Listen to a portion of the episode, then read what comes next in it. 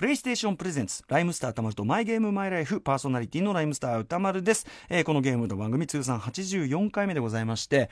いやまあそのゲームに関して言うとねもう PS4 ソフトこの秋がもうはっきり言って迷惑なレベルで大豊作になっててですね、まあ、僕個人がまあ非常に楽しみにしているというかねあのもう絶対にやり込む間違いないゲームで言うと、まあ、10月に発売された「アサシン・クリード・オデッセイ」これはねあの前作の、えー、オリジンズっていうのが古代エジプトだったんですが今回は古代ギリシャが舞台でしかもねアフターシックス・ジャンクションの方でも藤村シシンさん、えー、お招きしていかにこの古代ギリシャ考証がすごくこう細かく、えー、そして正確にできているかという話を伺いました。何でもこうプレイ画面のあの詩人さんがねこうゲーム画面見ながらあのこの後ろにこうひも字が書いてあるじゃないですかって歌村さん。これも今すっごい正確ですからっつって。あああちゃんとやってるわわこれね素人小文字にしがちのところ全部ちゃんと大文字やってるわとかでこんなようなことが書いてありますとか。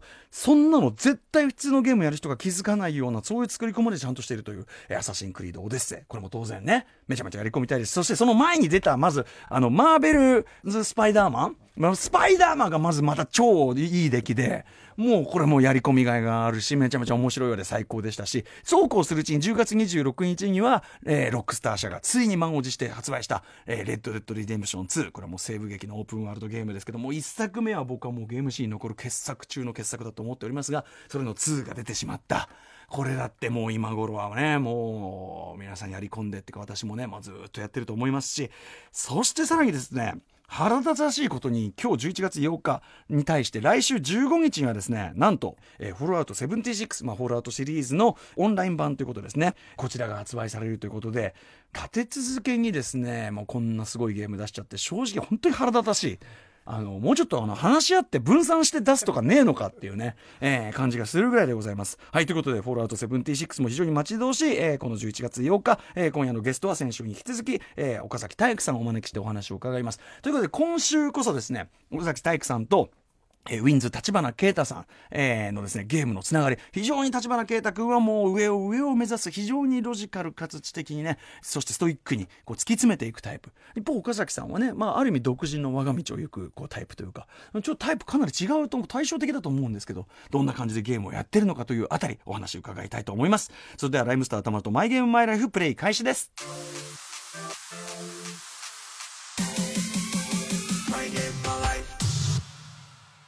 この番組はゲームの思い出や自分のプレイスタイルについて楽しく語らうゲームトークバラエティー。今夜登場するのは先週に引き続きアーティストの岡崎体育さん。サッカーゲームで岡崎さんがオーナーを務めるチーム京都サンドバックス。そのチームに所属し最高傑作にして最低の男と称されるエースストライカーの話は必聴です。は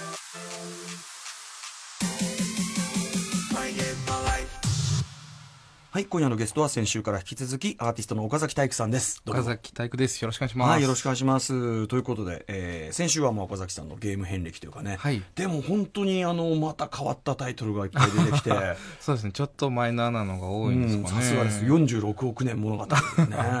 はい。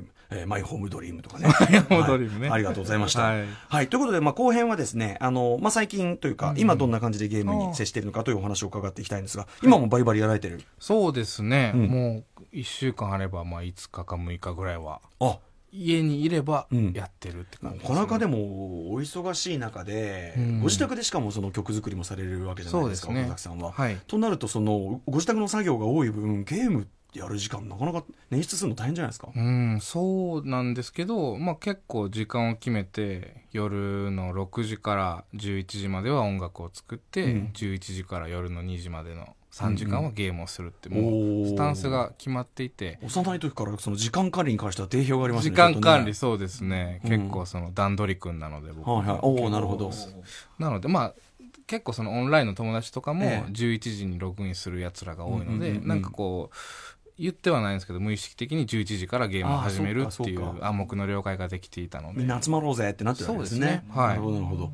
ちなみに今、えー、所有しているゲームハードってどんな感じですか、はい、今持ってるのは PS4 とビータとスイッチとゲームキューブと DS とスーパーファミコンと64と 3DS と Wii おもう一通りずらりと、はい。え実際稼働してるのってどれですか？今えっとよくやってるのは PS4 とスイッチと、うん。あと今 DS をやってますね。おお DS は何やってるんですか？DS はですねえっと昔出てったゲームをやってるんですけど、うんうんうん。えっとポケットモンスターのはい初代のリメイクの、うんうん。えっと、ファイヤーレッドとリーフグリーンっていうゲームがありまして、はいはい。赤緑バージョンの、えっとゲームボーイアドバンスリメイクなんですよね。で、えっと、3DS ではそのゲームボーイアドバンスのゲームは入らないんですけど、うんうん。DS の初代のでかいやつはその下のところにはい。アドバンスのゲームを入れるはい。カセットを入れるところがあるので、はいはい。なので DS でアドバンスのゲームができるんですよ。すごいままたなんか迂回した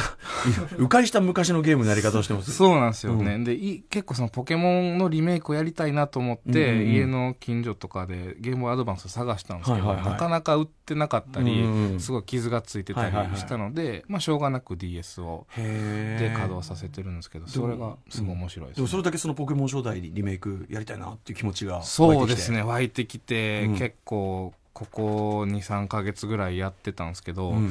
その捕まえにくいポケモンとかがはい結構いまして、うん。そのサファリゾーンっていうポケモンがたくさん捕まえられるところがあるんですけど、うんうん。そこでラッキーというポケモンがいまして、もう本当に捕まえにくい捕獲率の低いポケモンなんですけど、うんうんそれを4時間半かけて捕まえたんですけど、うんその4時間半で捕まえられなかった映像とかをつなぎ合わせてツイッターに投稿しまして、はい。それが結構一番いいねぐらいあなるほど、で結構なんかバズったんですけど、はい、結構実況的なのも今やられてるんですもんね。そうですね。なんか自分がゲームやってるところ人に見てもらうのって面白いなと思いまして、それいつからハマり出したんですか実況は？自分で実況を初めて投稿したのは、えっと、大学生の頃だったんですけどああそうですか。でも当時は全然岡崎体育とかもやる前だったので、はいはいはい。まあ、単純にというか素人がポンって趣味で上げてる程度で再生数も200とかそれぐらいだったんですけ何の実況だったんですか？その時はえーっとなえっとねワンダと巨像おおあとなんかプロ野球の全然知らんゲームを。プロ野球の全然や知らんゲーム。やったことないゲームを友達に借りて「ガンバリーグ」だったかなっていうタイトルのゲームをなんでその思い入れが全くないゲームの実況をしようと思ったんですか？そのなんか基本的に当時そのゲーム実況って初めてやるゲームを投稿するっていうなんかしのが主流だったのでな,、ので知らないゲームを友達に借りてやってみようと思って、そうかその有野さんとかのイズムじゃないけど決してそのうまいわけじゃなくても、うんね。っていうとこがね、はい。ある意味あのむしろ最初はそっちの方だったっていうのがあるのかもしれないですね、うん、なんかゲーム実況ってそういうもんだと思っていて、うんうんうんうん。その見てる人と同じ感覚で同じところでびっくりして、はいはい。同じところで感動してみたいなのがいいんだろうなと思いますね。へえそれでまあじ実況もされて今に至る。なんかはい。面白いですねなんかね、うん。それ実況する時ってご自宅のそこからまたやられてるんですか？そうですね。今は結構プレイステーション4はプレイステーション4の中だけでもブロードキャストする機能がついてるので、はい。なので特に機材もいらず、その家の自分の机の上だけでプレステ4だけで実況ができるので、うん、よく友達と一緒にやったりしてますね。岡。崎さんのそのご自宅からの発信率がただただごとではないっていう件ですよね。そうですね、まあ、地域密着型というか、ええ。地方から。地方っていうかじ実質でしょだって。実質ですね。実家の実質なので。実家の実家の実質からの発信率がただごとじゃないっていうね。すね。件ですよね。もちろん今はその、実質から発信してる人っていっぱいいるけど、はい。岡崎さんはそのまんまの、まあうん活動規模がメジャーになっているってところがすごいですよね。そうですね。僕のスタンスは変わらず、ね。え人物金の動き方だけが変わってる状況ですね。これがちょっとその今っぽくもありつつ他に類を見ないなっていうところでね、ん。面白いなと思いますねやっぱね、はい。えーちなみにそうだ。えっと、はい。さっき DS っておっしゃってましたけど、岡崎さん作曲に目覚めたのははいはい。あなんか DS のソフトって？そうなんですよ、うん。中学の頃にですね、えっとまあ、音ゲーも好きだったので、ええ。大合奏バンドブラザーズといううんうん。DS のゲームを買って、はい。でそのなんか、まあ、グレーの「However」とか,、うんうん。なんか浜崎あゆみさんの曲とかに合わせて自分で演奏するっていうはいゲームだったんですけど、はい。サブコンテンツではい。作曲モードっていうのがありまして、うんうんうん。そこで初めて自分で作った音を組み合わせてうん。一つの音楽曲を作るっていうのをんを初めて経験したタイミングでしたね。もともとそのねかなり、えっと、ファミコン時代からずっとやられてるわけですから、ゲーム音楽っていうのに興味あったんですか？そうですね。やっぱな少ない和音でというか、うんうん。少ない和音で音楽を作り上げるみたいなことにも興味がありましたし、やっぱりゲーム音楽ってすごいあの良作がすごい多いと思うし、え特に日本のゲーム、はいはい、なのですごい興味ありましたね。あとやっぱその電子音楽っていうか、まあ、はい。そのテクノ的な面っていうか、んそうですね。そういう面もねはい。ありますもんね。そうですね。すごい教育的モードなんですね実はね。そうなんですよ。結構そのインターフェースというかグラフィカルもしっかりしていて、うん DS なのにすごい分かりやすいうんうん。画面で簡単に作曲ができるっていうすごい素晴らしい作曲機能でしたうね、ん。じゃあ割とその音楽にはまっていく過程と、はい。その自分でもできるみたいなっていうのがこう一致してたりし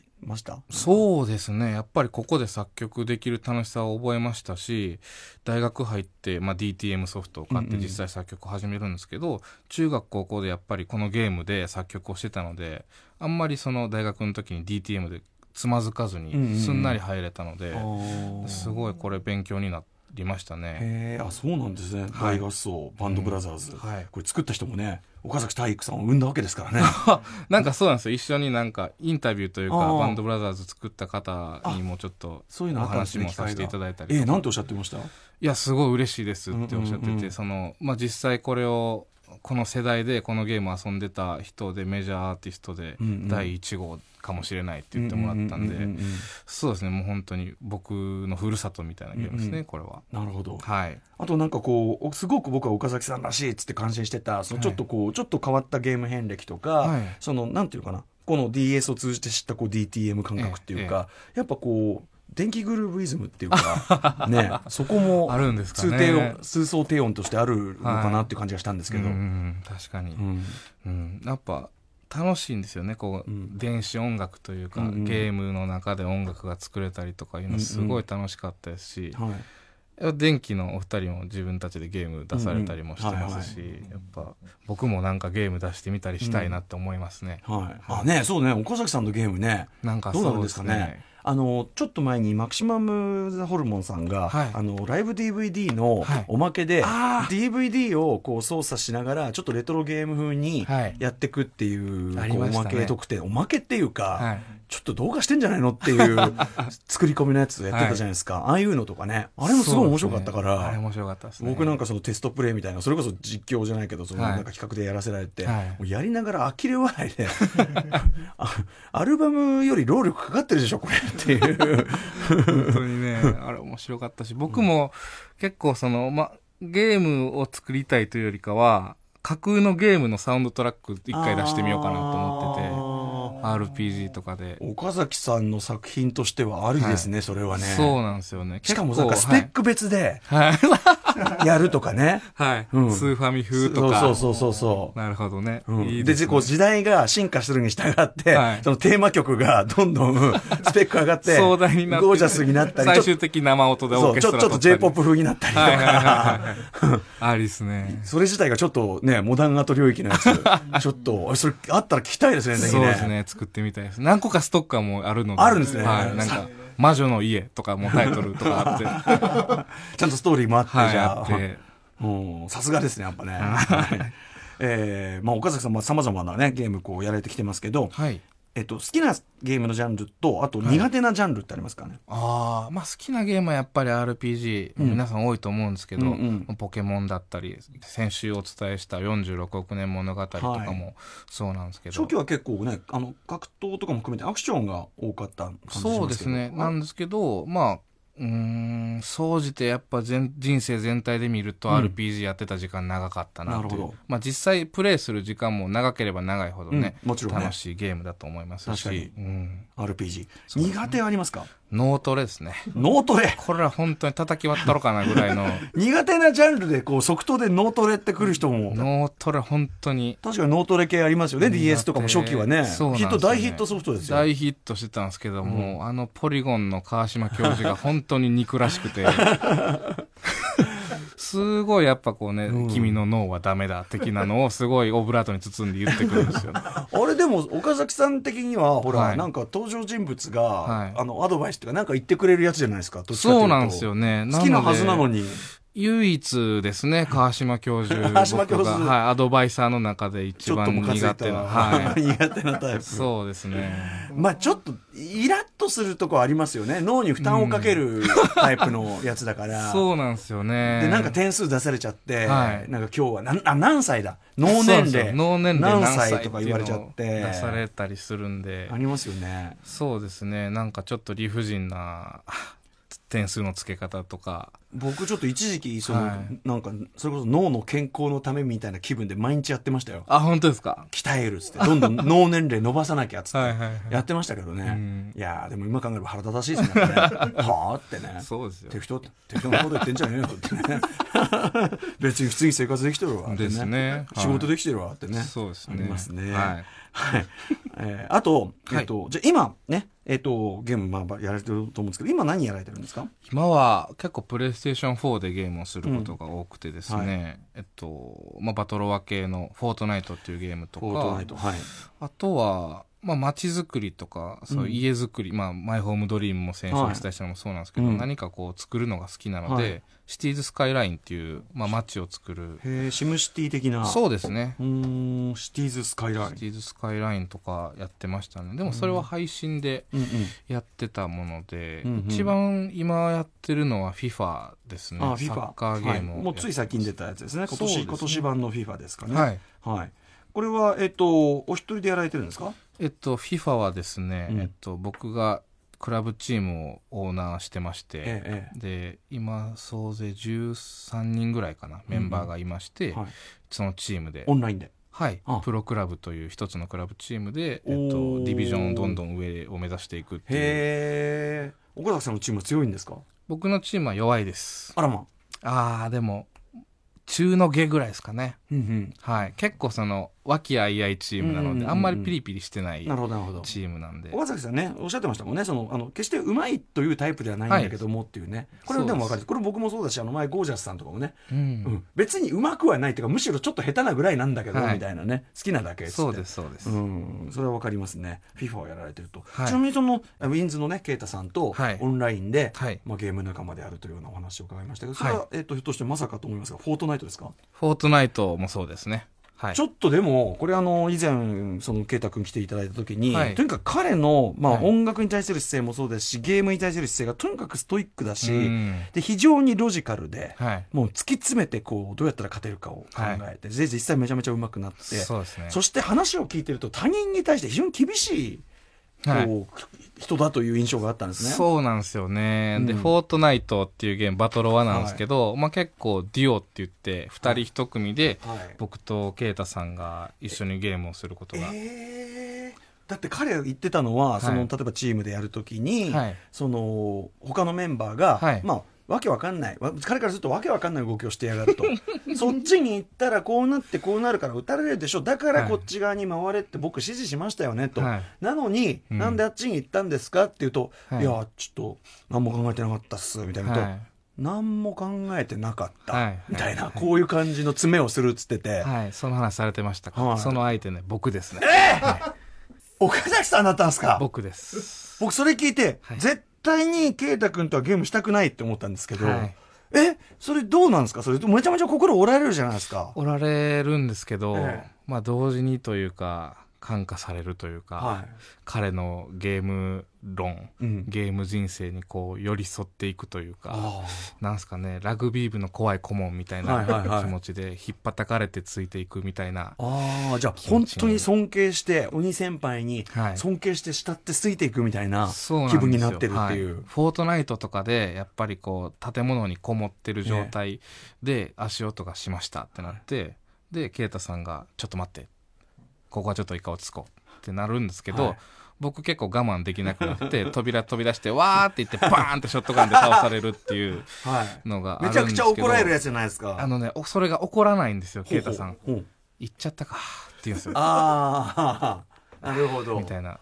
それが逆に怖いっていう 怒られはしないんですけど 言っちゃったか。ああ俺の指示を無視してっていうのが括弧書きで前にありましてえー言っちゃったかっていう、えーそれがすごい心にぐさっとくるんですよね。なんかその、ああ、まあ、その、そういう、あなたレベルのプレイヤーだとこういう行動は取りがちなのは分かるけどもというようなそうですね。見切りが、えーかなり見限られたような気持ちになりますね。なるほど、はい。それでも絶対岡崎さんはああやってもうたと。そうですねやってもうたと思って次はちょっともう勝手なプレーをしないようにしますって言うんでやっすけど ぱりでもそのあれなんですか？ちょっと僕フォートナイトやってないんで、はい。あれなんですけどやっぱその指示を無視してしまうぐらい上で5等なんて落とするとやっぱ怖くて出てっちゃうみたいなそうなんですよね。なんかこもっている時の立ち回りが正直理解まだできていなくて、うんうんうんもうこうなったら一人で行った方が相手のダメージも削れるんじゃないかっていう。ちょちょっとその、岡崎さんの心理もちょっとよくわかんないんですけどね。まあでも、あの、ね、実際の多分戦場でも怖くて撃っちゃうとか、怖くて出てっちゃうは、まあ、ありそうな感じはしますよね。そうなんですよね。うんうんなので結構、まあ、迷惑をかけてしまっているんですけど、立花啓太には。でも、でも、圭太君も逆に言えば、はい懲りずに組んでくれるわけですよね。そうですね。うんうんなので、まあ好きなんでしょうね、僕のことね。ああ、まあ、そうかも。はいひょっとしたら。ひょっとしたらそうかも。あの、結局、ビシビシ行くのに快感を感じているそうかもしれないですね。はいド S の性格なんで。はい。えーちなみにその、えっとそのゲーム界における、ねはいえーウィンズ立花啓太さんを先ほど、えーはい岡崎さんがキングというふうにねはい。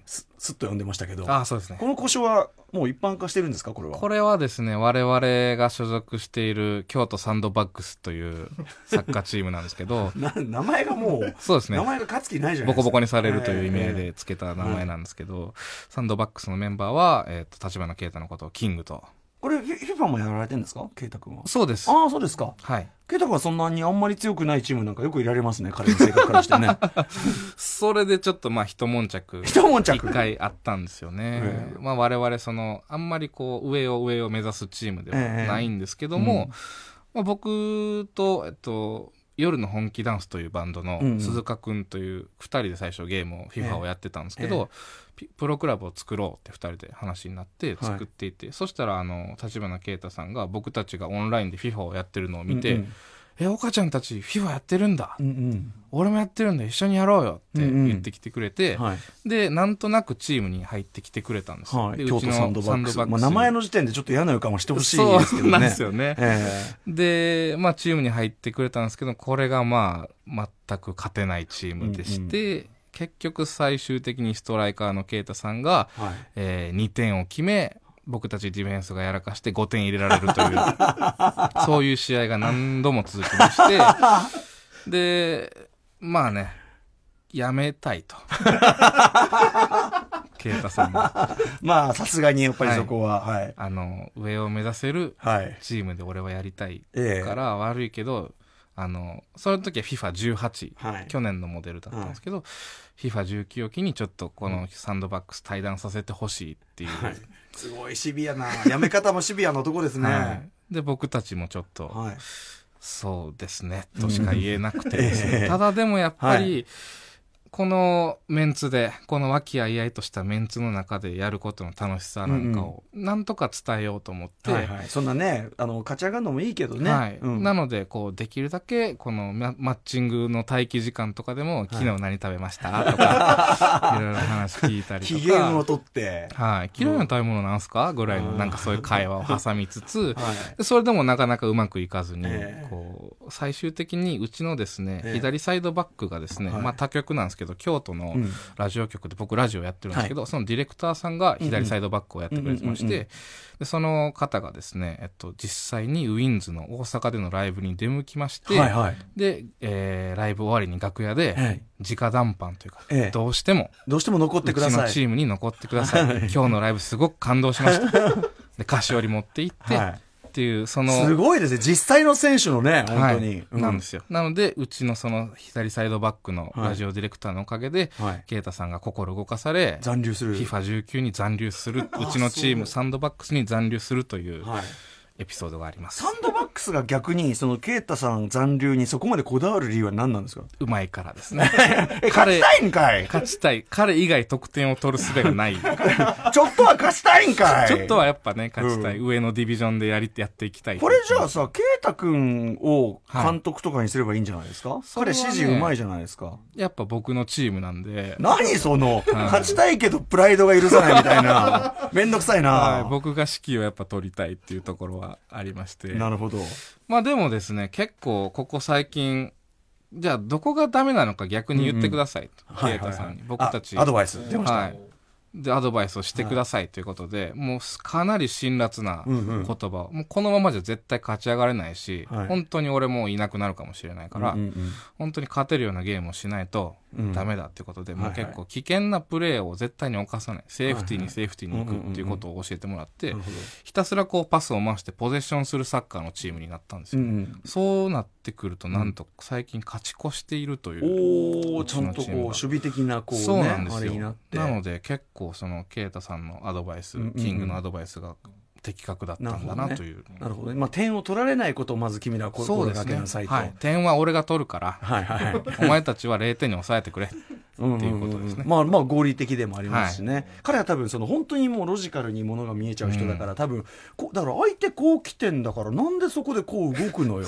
意味わかんないよみたいな感じでしょうね。そうなんですよね。うん。すごい。もうレクター博士ですよね。レクター本当レクターですよはね、だけどこれそうなるとさ京都サンドバックス的には、はい。その和気あいあいだってその守備的サッカーって逆に言えば、はい。はい。ちょっと面白みに欠けるサッカーでもあるわけじゃないですか。確かにはい。それってどうなのっていうのもないんですか？これはですねどんどんその和気あいあいのチームがですねピリついてきてます やっぱりだからこう二律背反じゃないですかそうなんですよね。どっちかを取ると何かを失う。ええ。何かを得ると何かを失うっていうのはまあしょうがないことなので、えまあサンドバックスもだんだんですね、この空気が悪した空気の悪いチームに なっていこうとしてますね。え面白いです。京都京都サンドバックスのね、はい。これ今後の動向にね。ちょっと。はい、チェックしてください。目が離せない。ああ面白い。はい。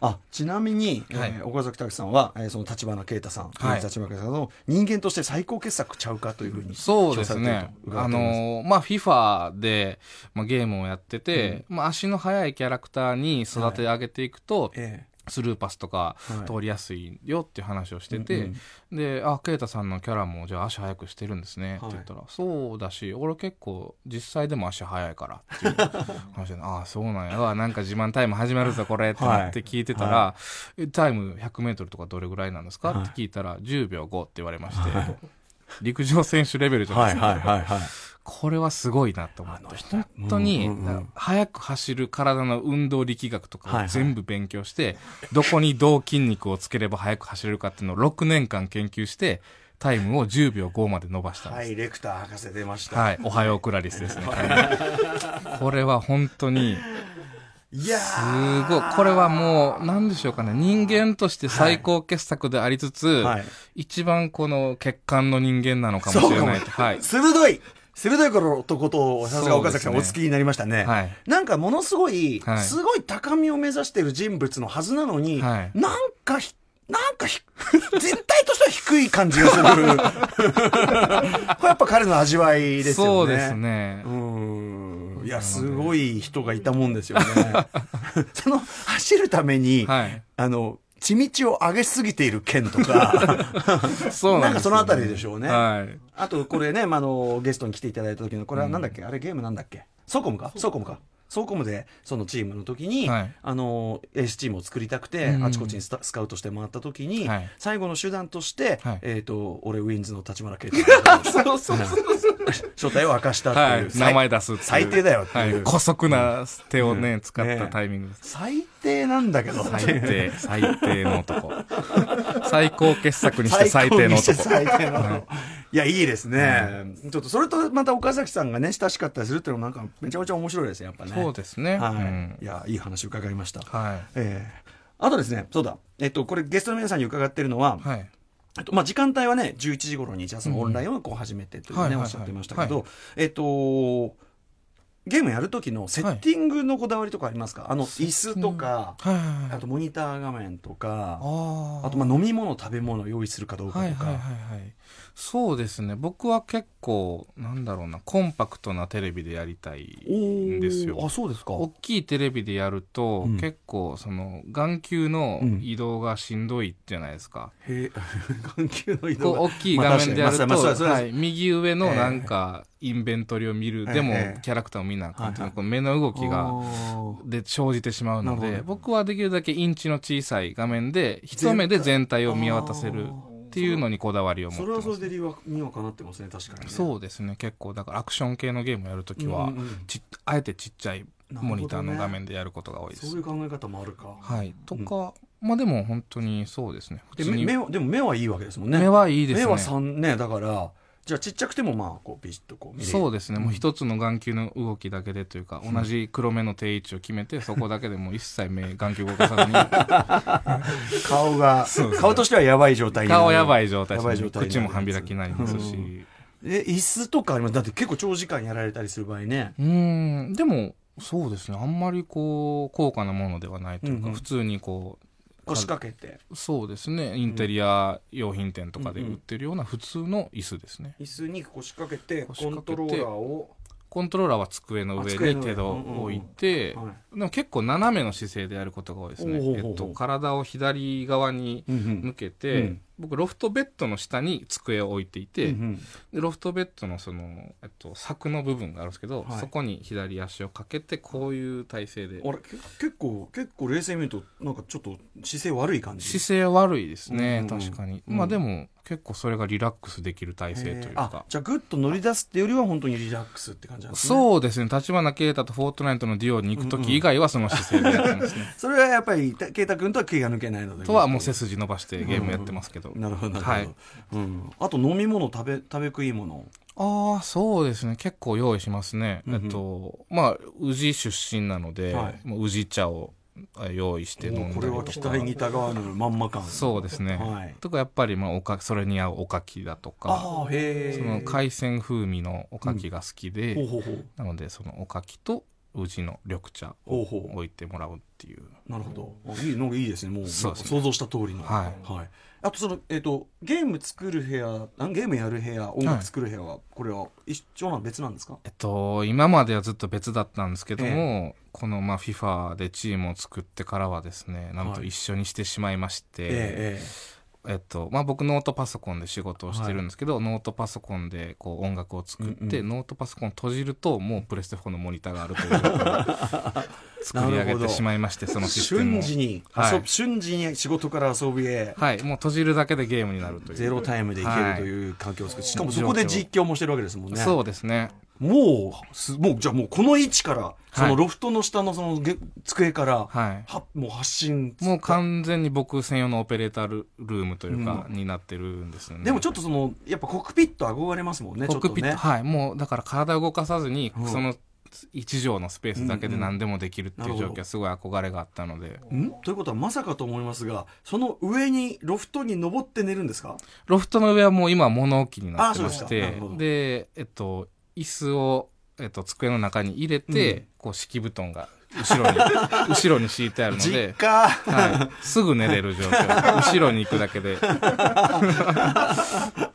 実家。はい。いですねやっぱい、ね。完全に実家ですね。なるほどなるほど。まあじご実家ですからね。そういう意味では、はい。あの栄養補給などもねそんなに心配せずにいけますしね、うんそうですね。うん、でなおかつ時間管理もちゃんとしてるわけですからこれはもうはいずっとできるというね、そうですね。すかね。構、まあ、健康面というか、うん。自分のそのゲームで使ってしまった糖分とかはも補給する術がありまして、えまあ、おじいちゃんおばあちゃんと一緒に暮らしてるので、うんうん。結構そのメロンとかですね、うん。牡蠣の切ったやつをおばあちゃんが途中でノックして入ってきて 食べやって言ってこう持ってきてくれる。実家はい、実家なんですよ。実家はい。こんな実家なんていうのかな。一人っ子実家。はいこうフルで生かしてる人生ないっすよねそうでこれ、はい。完全に甘やかされたビニールハウスボーイなので、いやいや、でもさ、その、岡崎さん、やっぱこれが、僕、僕も一人っ子で、まあはい一人っ子万歳で来てるし、親のすねかじるとか、へ、へとも思ってませんけど、はい。みたいなこと言ってきましたけど、はい。ここまでこれをポジティブに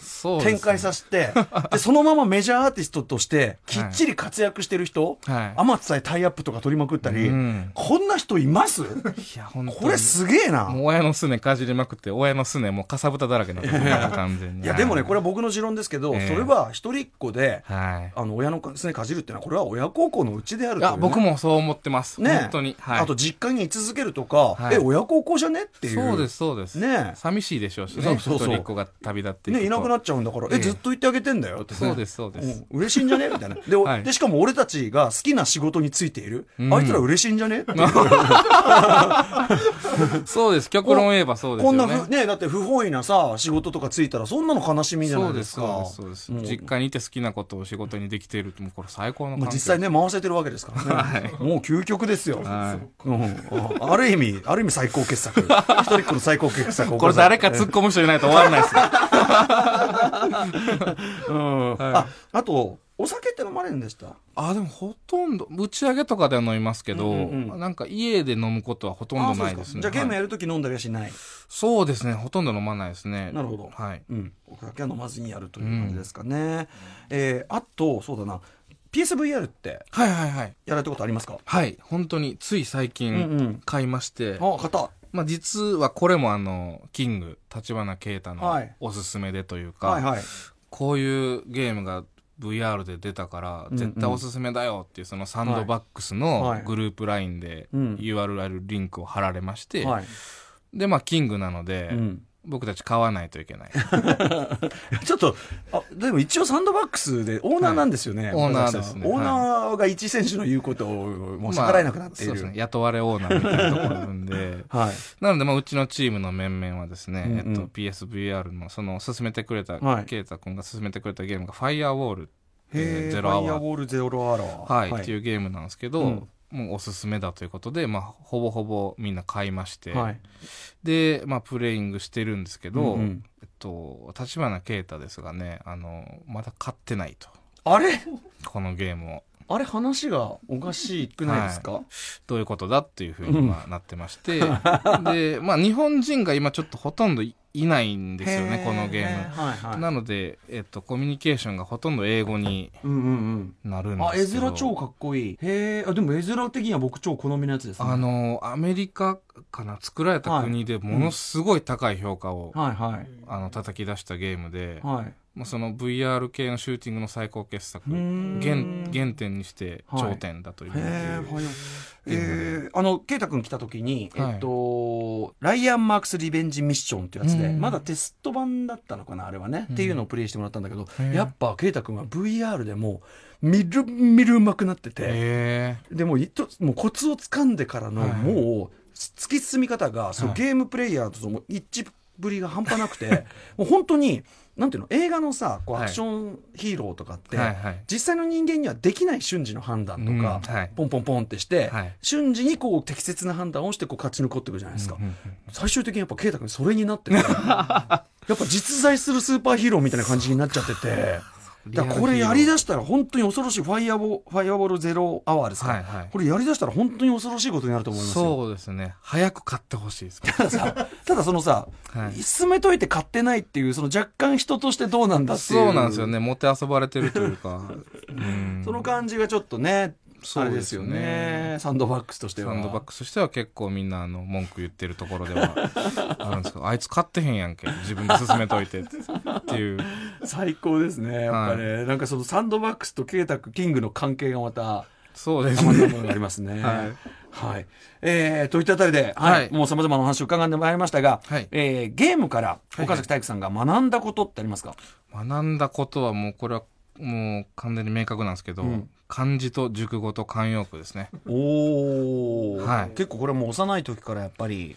うんやってるので、うん。やっぱり自分たちが小学校で習わない言葉とか、うん。まだ習わない漢字とかはい。がガンガンもう振り仮名なしで出てくるので、とかやっぱりそうですね。召喚あその確かに。なんて言葉。モンスターを召喚する。ゲームがないと絶対人生で言わなかったはずの言葉じゃないですか、逆に言うとゲーム以外の場面でで召召喚喚って言ったこと使うシチュエーション絶対ないし。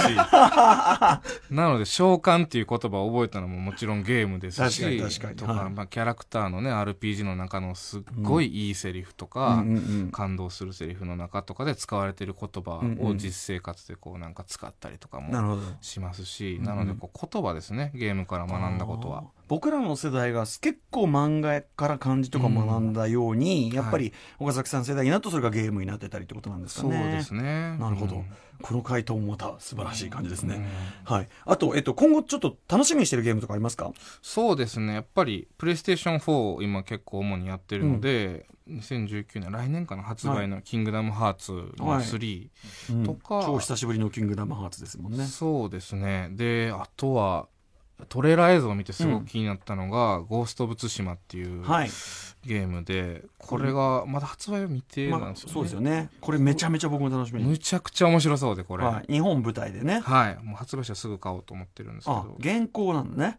もう、もうこ襲来。ここれは話にしてるというね。はいオープン、オープンワールドアクションとかもやられるんですね。あ結構やりますね、結構何が好きかな今すごいそれ系でこう、はいもうあの今えっ、とアサシンクリードオデッセイっていう、まあ超大作と、はい。そしたらもう間もなく、はい。あのレッドデッドリデンプション2っていう超ビッグタイトルが出ちゃって、洋ゲーとかやられます？その辺は？洋ゲーやりますね、結構この間まではアークっていうゲームにハマって、はい。アークサバイバルエボルブドっていうゲームなんですけど、はい。それもオープンワールドで、その恐竜たちがいる中で、えっとサバイバルしていくってはいうゲームとかやってましたね、えー。結構そうなるとあの積んどくゲーム増えちゃったりしません？積んどくゲーム。そうその要はその,、はいはい。あのやれてない。これまだやれてないみたいな、ね。はい。1個あたりのボリュームが今すごいあるから。そうなんですよね。どんどん出てきてるので、やっぱやれてないゲーム多いですから。でさらにこんな楽しみなのもすぐ出てきちゃって、はい。僕ちょっと腹立ってるんですね。プレステ プレステ4のそのソフト構成には。なんでなんでアサシンクリードの新作とレッド・デッド・リデンプションの新作が同じ月に出んの？考えろよっていうさ。ね、うん。確かに。立ち回りがね。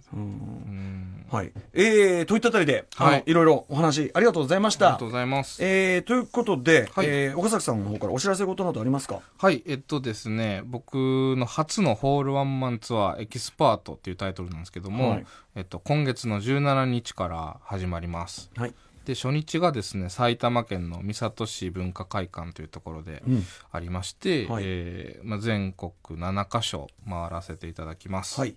で、えっと、来年6月にですね、うん、えーっと、埼玉スーパーアリーナでおワンマンライブがすごい。決まっております。すごいですよ。一人っ子会実家会の星ですよこれ。ありがとうございます。本当にすごい。これはあの本当に、えっと、デビュー前というか6年半言い続けてきたことで、うんうん。ライブが終わるたんびに、はい。えーこの埼玉スーパーアリーナでワンマンライブを絶対にしますっていう言霊を残してステージを降りていたんですけど、それがようやく来年の6月に実現できます。埼玉スーパーアリーナってキャパ何人でしたっけ？えっとまあ、結構可変するんですけど、はいはい僕が目指しているところは1万6000人ぐらいうのわーすごいなアリーナモードでやってみたいと思ってまして、半端ない。はい。まあでもこれ本当にライブが決定しただけなので、全然その僕が成功だと思ってるのは心をパンパンにして、うんお客さん全員バチボコに飛ばしてうんうん。盛り上げて、そうですね。それで成功だと思ってるので、うんうんうんうん。絶対にこれは全員はい。して、あの客席埋めたいと思いますので詳しくは僕のホームページなどをご覧になってみてください、はいこれめちゃめちゃ楽しみですありがとうございますはい。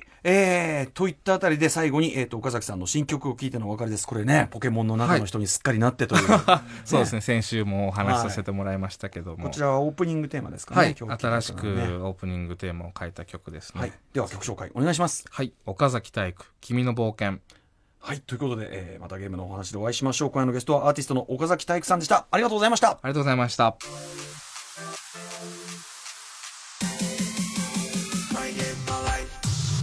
はい、今夜のライムスターたまると、マイゲームマイライフいかがだったでしょうか？いやー、まずね、まあ、もちろん、あの、存じ上げておりましたけども、あの、岡崎体育さんの話が、まあ、面白いし、うまいし、最高ですね。はい。えー、で、なおかつ、やはり途中で出てきたですね、やっぱりウィンズ立花啓太さんと、えー、京都サンドバックスのね、えー不思議な関係性というかね、非常に愉快な話の数々、最高でしたね。これちょっといずれあの、京都サンドバックスの面々をお招きしての、あの、立花啓太という男、掘り下げ特集、これはまあ、アフターシックスジャンクションでもいいですけど、どこかでこれやんないといけないなというふうに、えー思いを新たにしている次第でございます。はい。えー、ということで、あの、めちゃめちゃ岡崎さんの話面白くて、おそらくあの、すべては、あの、放送これね、あの、入りきれていないと思いますので、えー入りきれなかった完全版は、無料で聞ける TBS ラジオクラウドの方で配信いたしますので、えーぜひこちらもお聞きください。えーそして番組公式サイトの放送後期、えー非常に面白い読み物ともなっておりますので、こちらも、えーチェックお願いいたします。えーそして来週はですね、先週3日に行われた、えーラジフェス2018のステージイベント、マイゲームマイライフの公開収録の模様をお送りいたす予定でございますこの番組では皆さんからの縛りプレイやゲームにまつわる思い出などなどメールでお待ちしております。メールアドレスは mygame.tbs.co.jp mygame.tbs.co.jp までよろしくお願いいたします。メールが読まれた方全員に漫画家の山本佐穂さん書き下ろしの番組特製ステッカーを差し上げております。それでは来週もコントローラーと一緒にお会いしましょう。お相手はライムスター歌丸でした。